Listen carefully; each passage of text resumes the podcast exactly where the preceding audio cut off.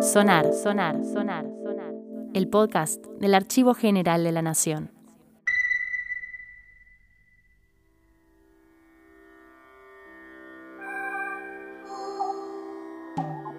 Bienvenidos y bienvenidas a un nuevo episodio de Sonar.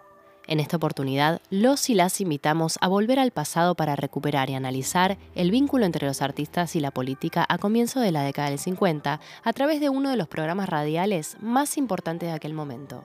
Pienso y digo lo que pienso. Este microprograma, producido por la Subsecretaría de Prensa y Difusión del primer gobierno peronista, abordó diversos hitos de la política contemporánea, recurriendo a las voces de los más importantes artistas de la radio, el cine y el teatro de la época. Pienso y digo lo que pienso se inscribe así en el inmenso proyecto propagandístico, artístico y cultural del peronismo, cuyo objetivo era llegar a los sectores populares, revalorizando la estética y los valores tradicionalistas de la cultura argentina. En este episodio, dos grandes actrices como Zully Moreno y Tita Merelo prestaron su voz para reflexionar sobre la infancia y la ancianidad. Ambos grupos etarios fueron los más afectados por la Segunda Guerra Mundial y como tales, la idea de protegerlos circulaba tanto en la agenda política nacional como internacional.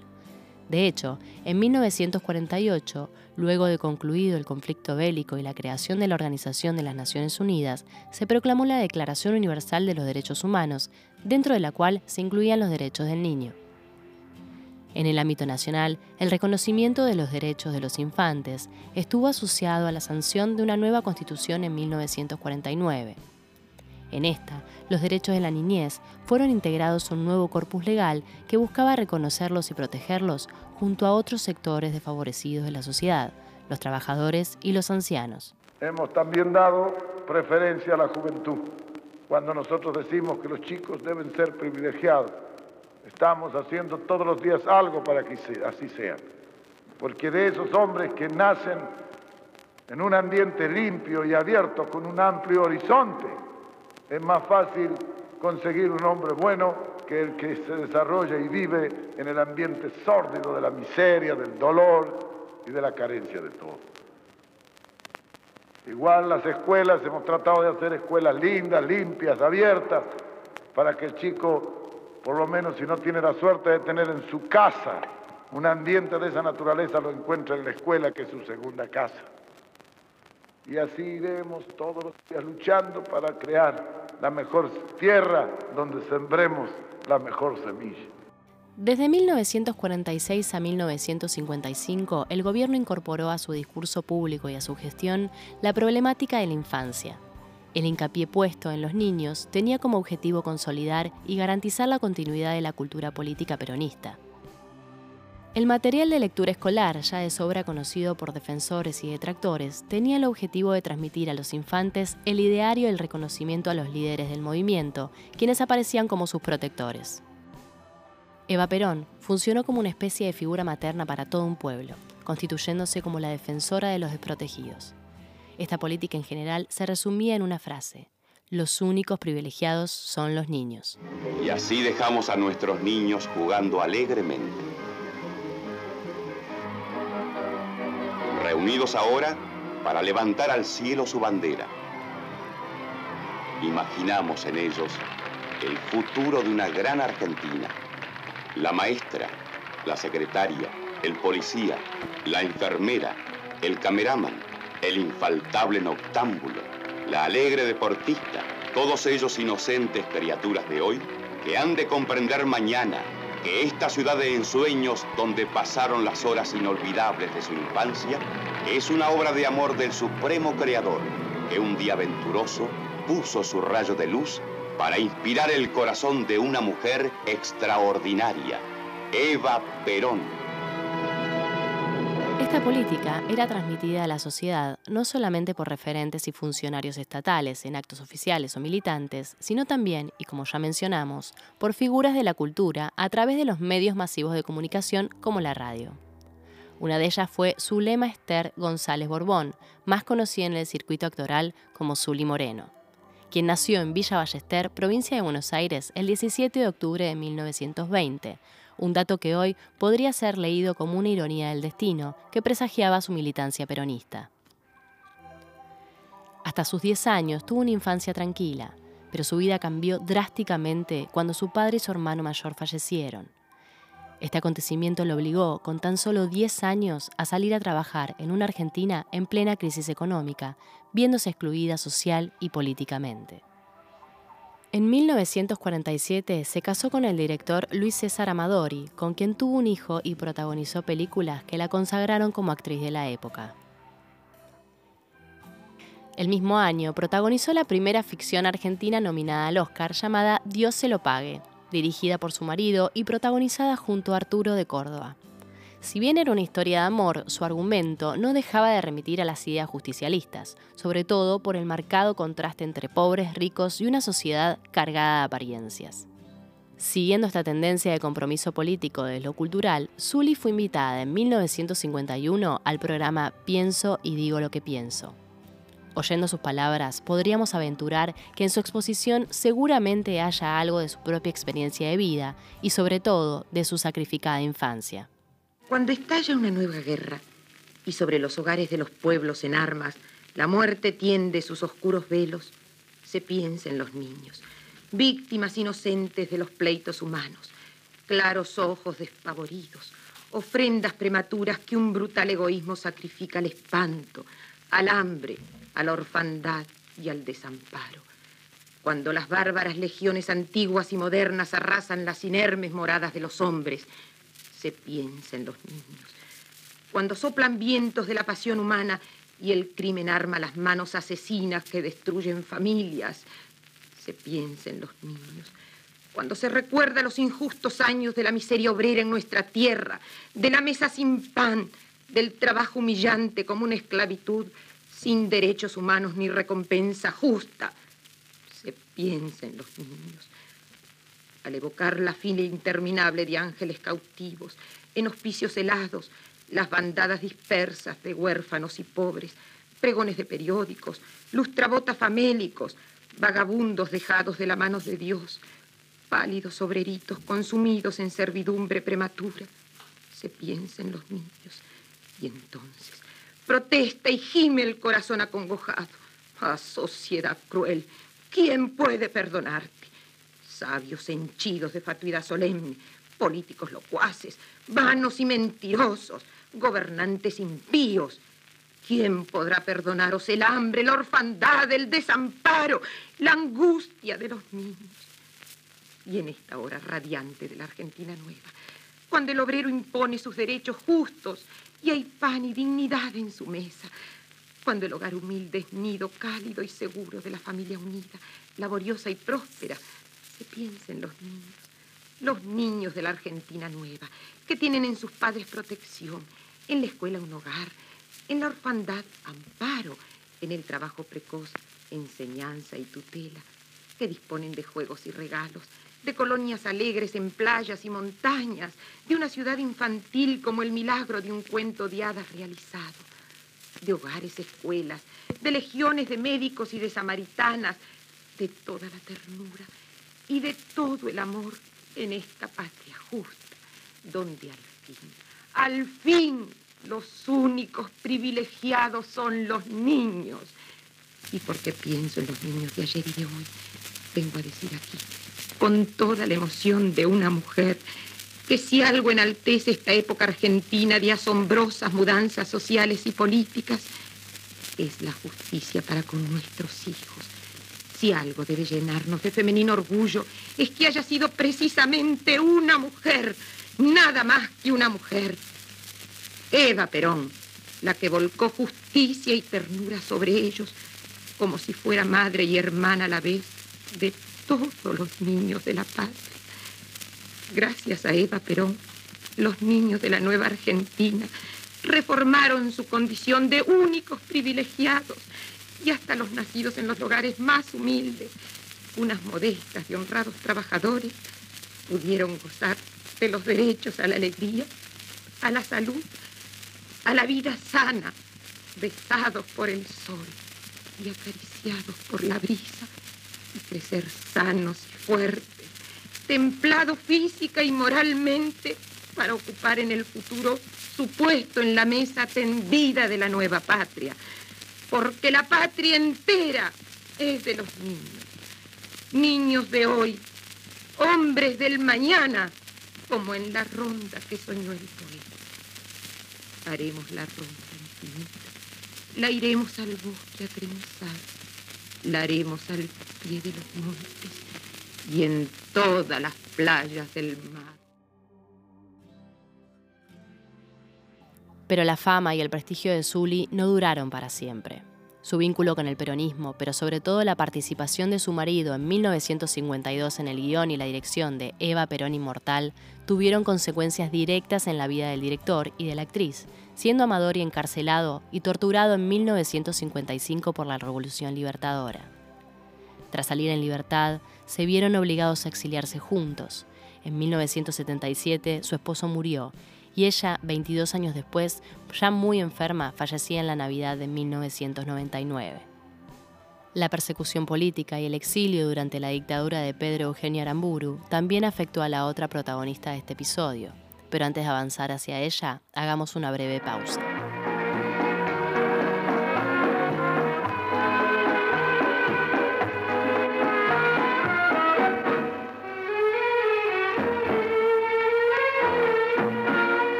Mejor que sigamos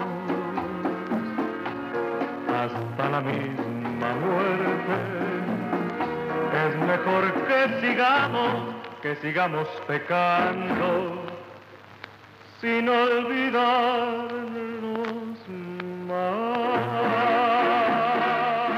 La ancianidad fue otra de las problemáticas que preocupaban y de las que se ocupó Eva Perón.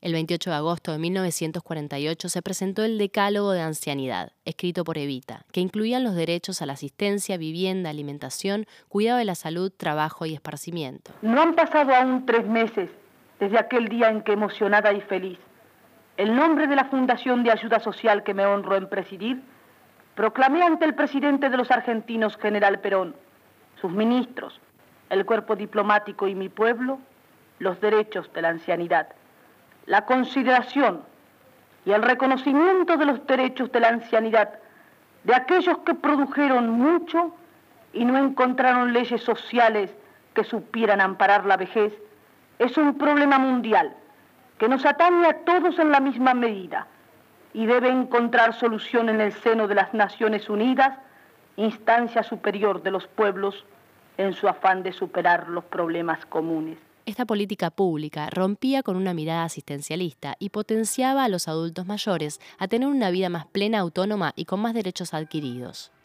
El decálogo de ancianidad fue incorporado luego en la reforma de la Constitución del 49 y marcó un antecedente histórico transformando las miradas sobre la vejez. Sobre esta temática se pronunciaba Laura Ana Merelo, más conocida como Tita Merelo en el programa Pienso y digo lo que pienso. Tita nació un 11 de octubre de 1904 en el barrio de San Telmo, donde pasó una infancia marcada por la pobreza, el analfabetismo y las carencias familiares. A los 19 años cantó su primer tango en Bataclan, un club nocturno de microcentro porteño. Si bien no estudió canto ni actuación, en varias oportunidades expresó que se hizo artista por hambre y por necesidad. Debido a las carencias que tuvo de niña, Tita aprendió a leer y escribir recién a los 20 años. En 1933 hizo su debut en el cine en el primer film sonoro argentino, Tango, donde conoció al actor Luis Sandrini, quien luego sería su pareja y su gran amor. Tita fue una de las primeras cantantes de tango surgidas en la década de 1920, que se hizo muy popular dentro del género musical, que contaba con mayor participación masculina.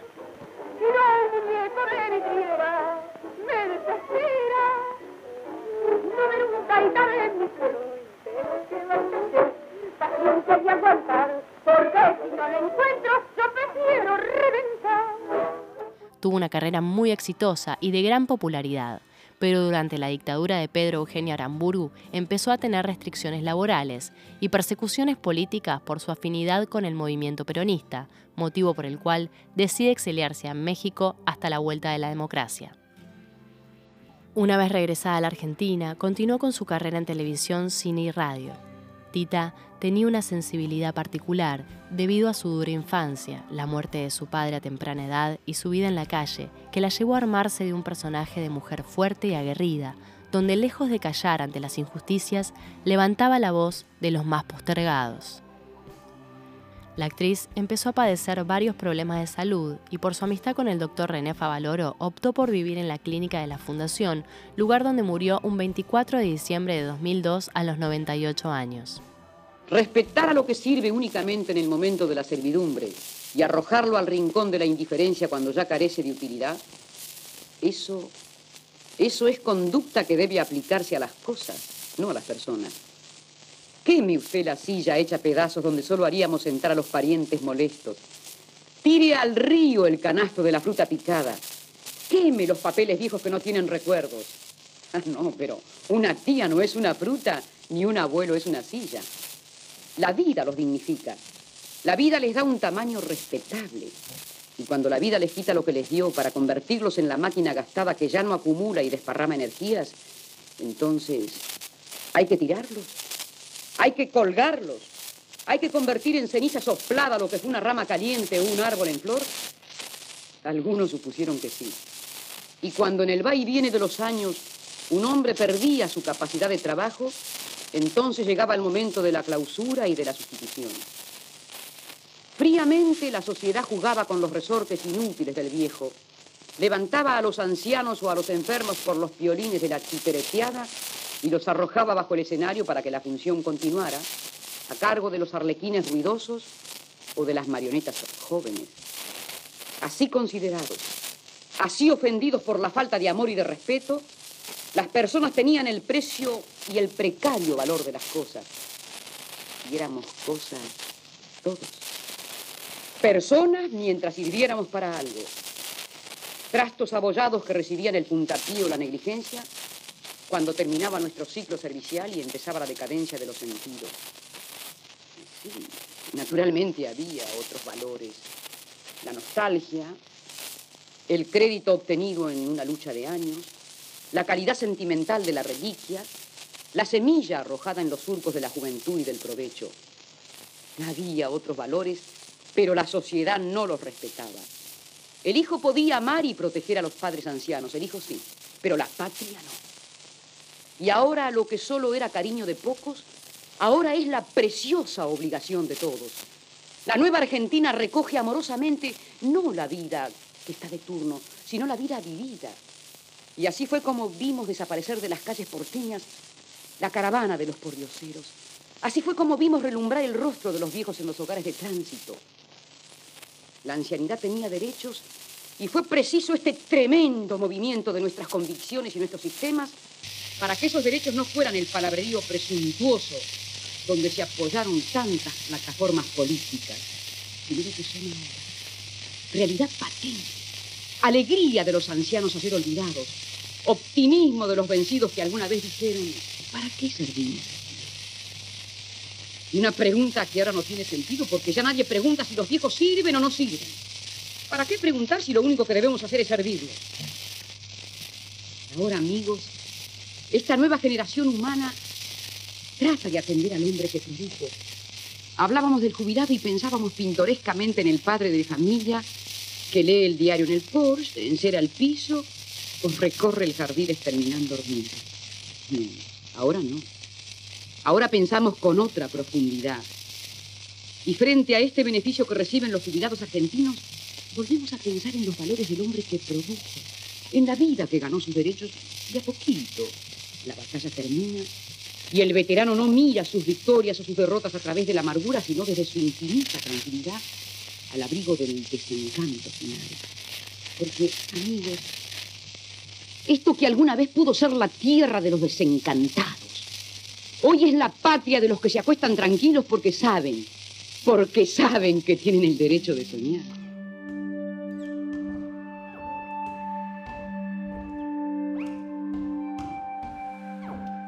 La Merelo no solo fue una mujer cautivante, aguerrida y símbolo de la cultura porteña, sino que también dejó su huella como una artista disruptiva que se manifestaba públicamente sobre temas políticos y sociales, haciendo hincapié en la figura de la mujer.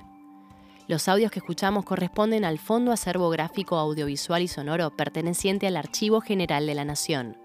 Quienes quieran conocer más sobre el acervo sonoro del Archivo General de la Nación, los y las invitamos a visitar la nueva plataforma que se lanzó con el motivo del Bicentenario, agnbicentenario.mininterior.gov.ar.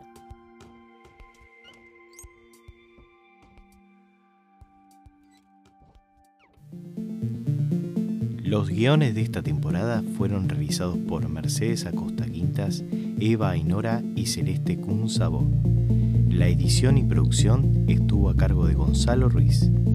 La locución fue de Celeste Kunzabó y la coordinación de Diego Echezarreta.